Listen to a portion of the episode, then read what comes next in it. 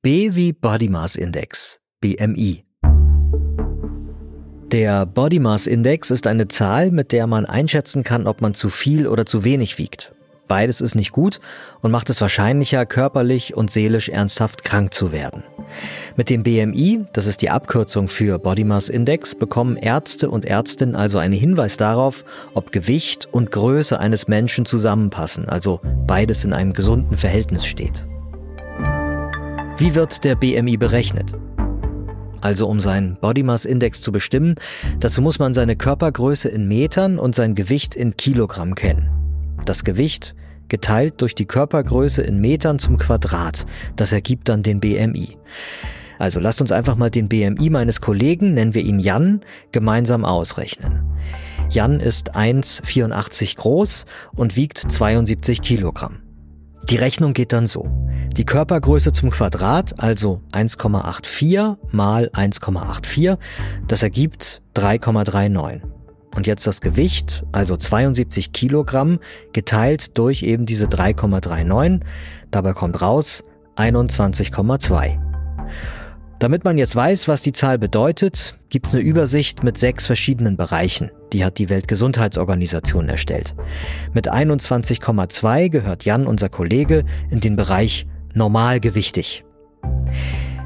Jetzt aber mal der Reihe nach. Wenn der Body Mass Index unter 18,5 liegt, dann sprechen Ärzte und Ärztinnen von Untergewicht.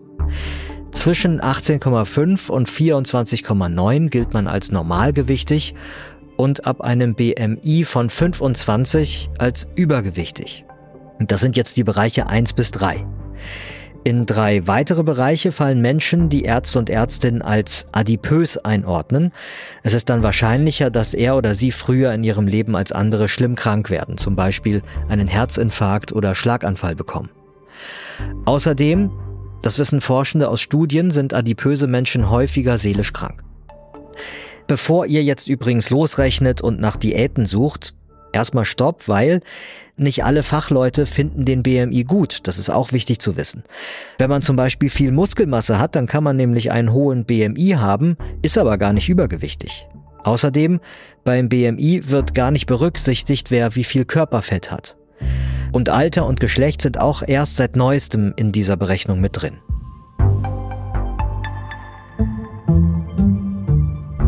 Soweit diese Folge von Gesundheit hören, das Lexikon. Ich bin Peter Glück aus dem Team von Gesundheit hören.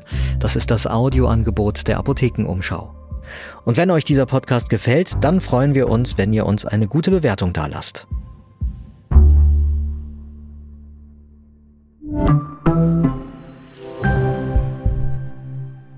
Übrigens, Viele Fachleute rechnen nicht den BMI aus, sondern lieber den sogenannten Taillen-Hüftquotienten. Auf Englisch heißt der Waist-to-Hip-Ratio, kurz WHR. Einen WHR unter 0,5 sehen Fachleute als gesund an. Wenn man seinen Taillenumfang weiß, reicht das aber auch schon aus. Bei Männern sollte der unter 102 Zentimetern sein, bei Frauen unter 88 Zentimetern. Wenn das so ist, dann ist alles in Ordnung.